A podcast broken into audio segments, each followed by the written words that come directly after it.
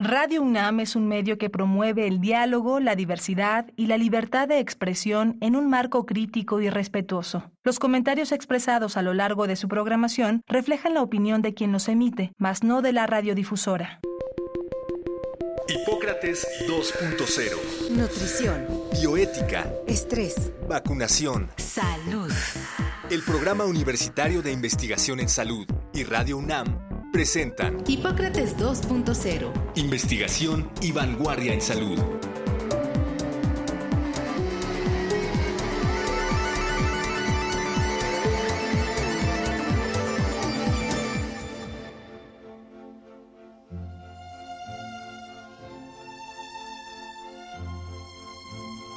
Hola, ¿qué tal? Bienvenidos a Hipócrates 2.0. Yo soy Mauricio Rodríguez, los saludo con muchísimo gusto. Qué bueno que nos están sintonizando. Muchísimas gracias una vez más aquí en Radio Universidad. Em, como hemos estado presentando en los programas de las, de las últimas semanas, eh, hoy también vamos a hablar sobre uno más de los, de los programas que tenemos de oferta académica en el Programa Universitario de Investigación en Salud, ahora el Programa Universitario de Investigación sobre Riesgos Epidemiológicos y Emergentes que se trata del Diplomado en línea Epidemiología Hospitalaria y Control de Infecciones Asociadas a la Atención de la Salud. Pues eh, convergen ahí una serie de temas fundamentales que a propósito de la pandemia también se vio la, necesidad de contar con mucha más gente preparada en, los hospitales con estos temas. Eh, y para platicar justamente de, de este diplomado, invitamos a uno de sus coordinadores académicos, al doctor Eric Ochoa Hein, que es eh, médico con la especialidad en medicina interna y en enfermedades infecciosas. Tiene una maestría en ciencias médicas, eh, es miembro nivel 1 del Sistema Nacional de Investigadores, también es profesor de cursos de pregrado, posgrado y de, también de su especialidad. Y trabaja como médico especialista adscrito a la Subdirección de Epidemiología Hospitalaria en el Instituto Nacional de Ciencias Médicas y Nutrición Salvador Subirán y les decía, es coordinador académico del Diplomado Epidemiología Hospitalaria y Control de Infecciones Asociadas a la Atención de la Salud. Seguramente les sonará familiar la participación de Eric porque ya, ya ha estado con nosotros platicando sobre resistencia antimicrobiana. Y pues lo primero que quiero es agradecerte Eric por aceptar la invitación. Bienvenido. Muchísimas gracias. Gracias, eh, doctor Mauricio. Como siempre, un placer estar en este foro. Oye, Eric, eh, bueno, hemos estado hablando sobre los, la oferta académica, eh, los diplomados que tenemos. este en particular es un diplomado muy importante.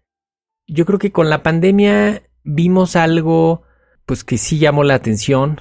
ya lo habíamos más o menos inferido desde antes, pero se necesita que todo el personal de salud que esté en un hospital, sobre todo el que esté en las áreas eh, clínicas, en hospitalización, en las áreas más críticas, esté familiarizado con los términos de la epidemiología hospitalaria y tenga nociones y sepa qué hacer para, para prevenir y, controlar las infecciones asociadas a la atención de la salud. vamos quizá abriendo con esa idea Sí, por supuesto. Eh, y de hecho, para conjuntar ambos temas, está el punto clave que ya mencionaste, que es prevención. La epidemiología hospitalaria es una disciplina que busca proteger la salud tanto de los pacientes como del personal que labora en las clínicas, en este caso particularmente en los hospitales, eh, y está enfocada esencialmente a la prevención de las infecciones asociadas a la atención de la salud que es uno de los mayores riesgos que enfrentan los pacientes cuando son hospitalizados.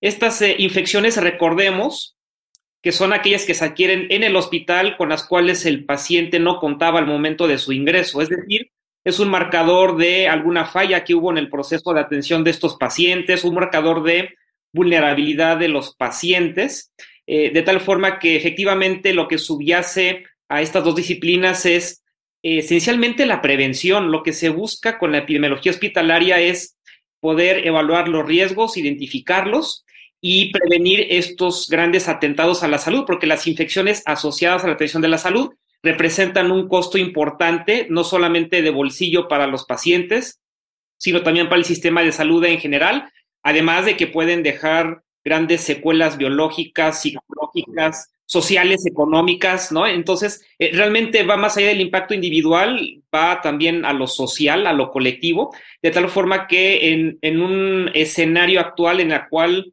eh, eh, tenemos pacientes muy complejos. Sí, cada vez más, ¿no? sí, conviene evitarse infecciones y, y ligando. Con... Convergen, perdón, te interrumpo, convergen varias cosas como para la tormenta perfecta. Convergen cada vez más eh, pacientes con algún inmunocompromiso por algo, ¿no? Por, por su enfermedad o por algún tratamiento.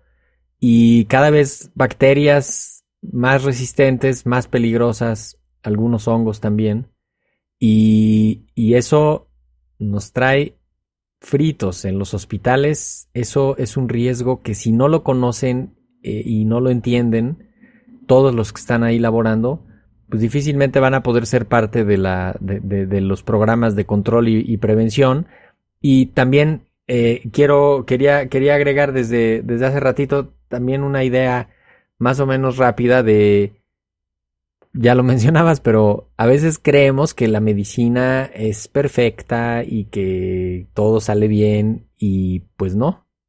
hay muchos problemas asociados a la atención de la salud y, los pacientes se quedan hospitalizados más días, se usan tratamientos más tóxicos, eh, eh, más largos, más costosos, hay un daño fuerte, ¿no? no sé si aquí en México hay idea del número, en Estados Unidos sí tienen más o menos eh, cuantificado pues decenas de miles de muertes al año por, por las infecciones asociadas a la atención de la salud.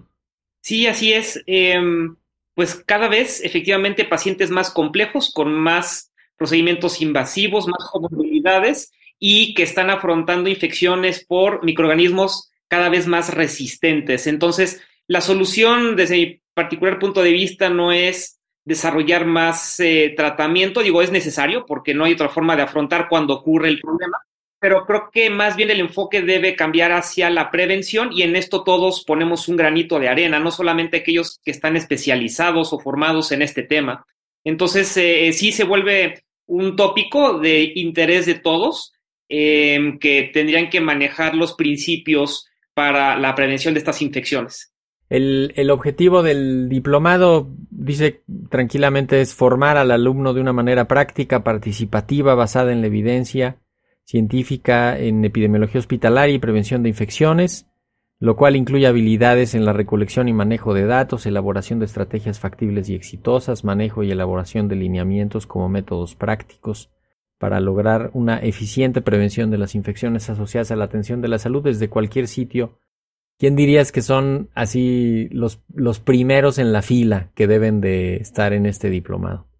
Pues eh, para empezar, el personal médico, por supuesto, que son los responsables directos de implementar políticas de tratamiento y prevención para sus pacientes, son los líderes del sistema de salud, por supuesto. Sin embargo, detrás, eh, eh, y los hemos tenido como alumnos también y nos da mucho gusto, pues también está personal de enfermería cada vez más especializado, cada vez más involucrado en toma de decisiones. Eso nos da muchísimo gusto.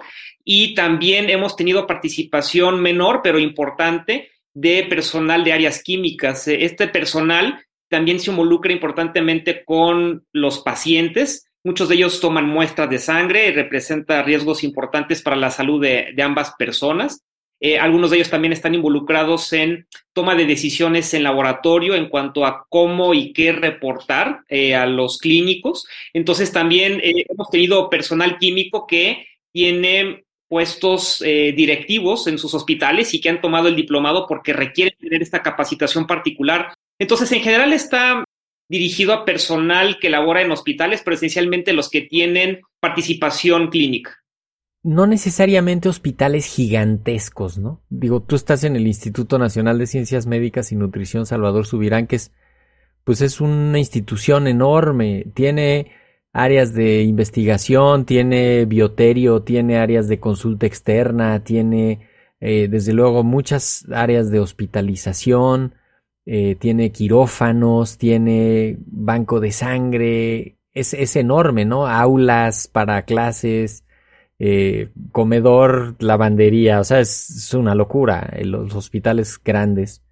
Sino, pienso también en los, en los hospitales pequeños, en los hospitales, eh, pues hospitales generales, este, que tengan cualquier, yo creo que quizá nada más sí que, que haya internamientos, ¿no? O sea, que, que tengan internamientos y no solo los, los hospitales públicos, o sea, los hospitales privados tienen que tener noción de esto y tienen que estar pendientes de estos temas, ¿no? Sí, totalmente de acuerdo. Y bueno, hay hospitales más grandes que el Instituto Nacional de Nutrición, ¿no? Sí, claro, claro, claro. Centro Médico, Centro Médico Nacional siglo XXI, imagínate que, que, que, están ahí varios hospitales de especialidades ahí dentro. Sí, efectivamente. Pero como bien dices, esto es para hospitales eh, que internan pocos pacientes. Incluso yo me atrevería a decir hospitales que tienen eh, pacientes de cirugía ambulatoria, por ejemplo, están sometidos a los mismos riesgos que un hospital grande. Entonces, sí, eh, esto está dirigido particularmente a las instituciones que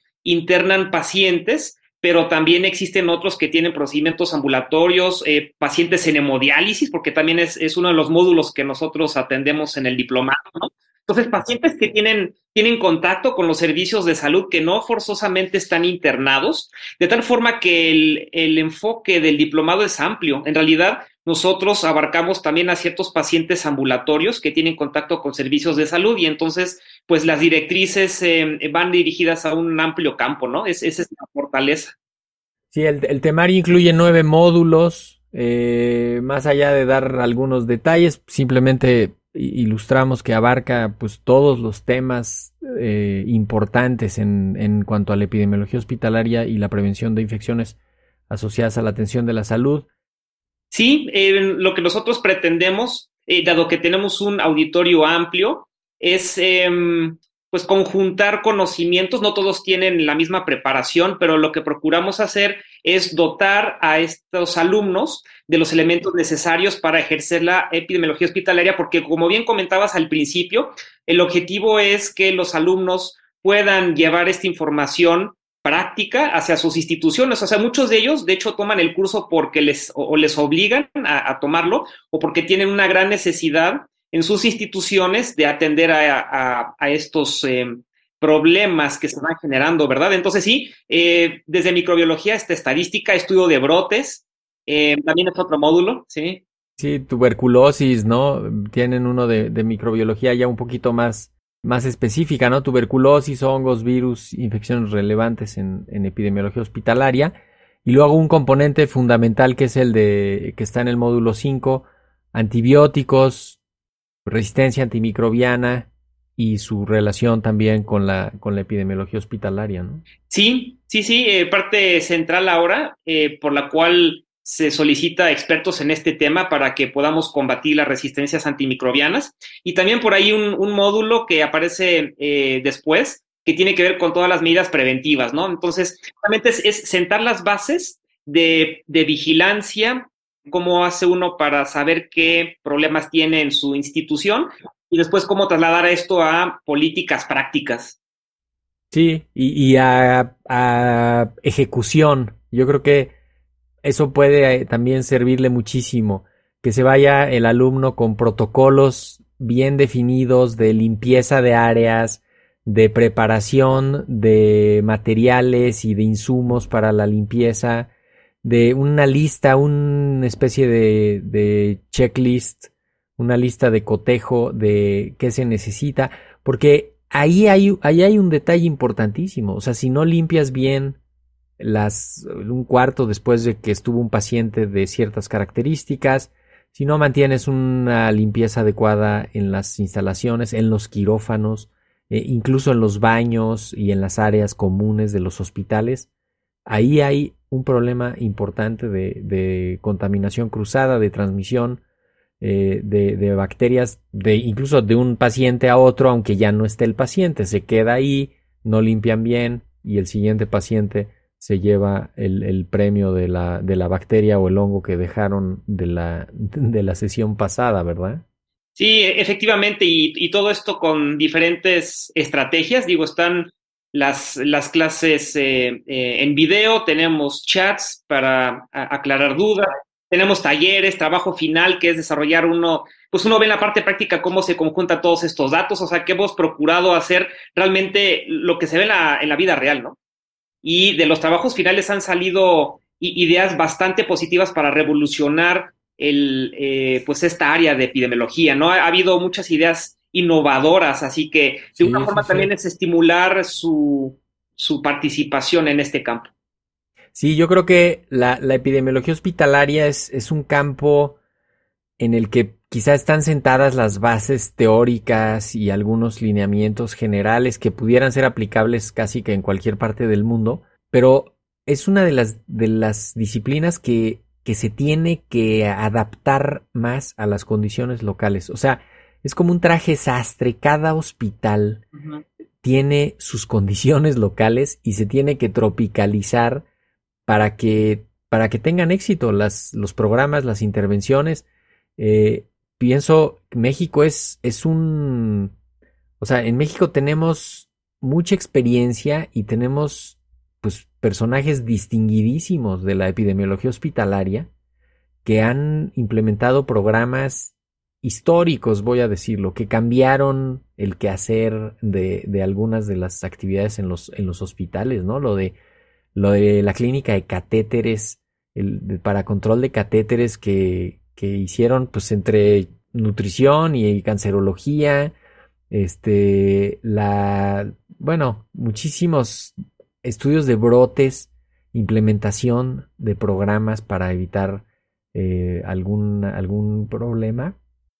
De hecho, eh, han salido trabajos finales muy interesantes de los alumnos, en donde vemos efectivamente las necesidades tan cambiantes que existen entre sitios eh, y cómo ellos adaptan la teoría a sus necesidades particulares. Entonces, como siempre, pues buscando innovar en este campo y, y esto va a seguir modificándose con el tiempo, ¿no? Tenemos cada vez la medicina va implementando más tecnología, mayores conocimientos y pues este diplomado va a la par justamente eh, pues actualizando toda la información y la práctica de prevención de infecciones.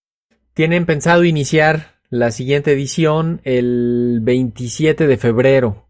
Dura pues prácticamente un año, ¿no? Terminan el primero de marzo del 2024, así han sido eh, las ediciones previas.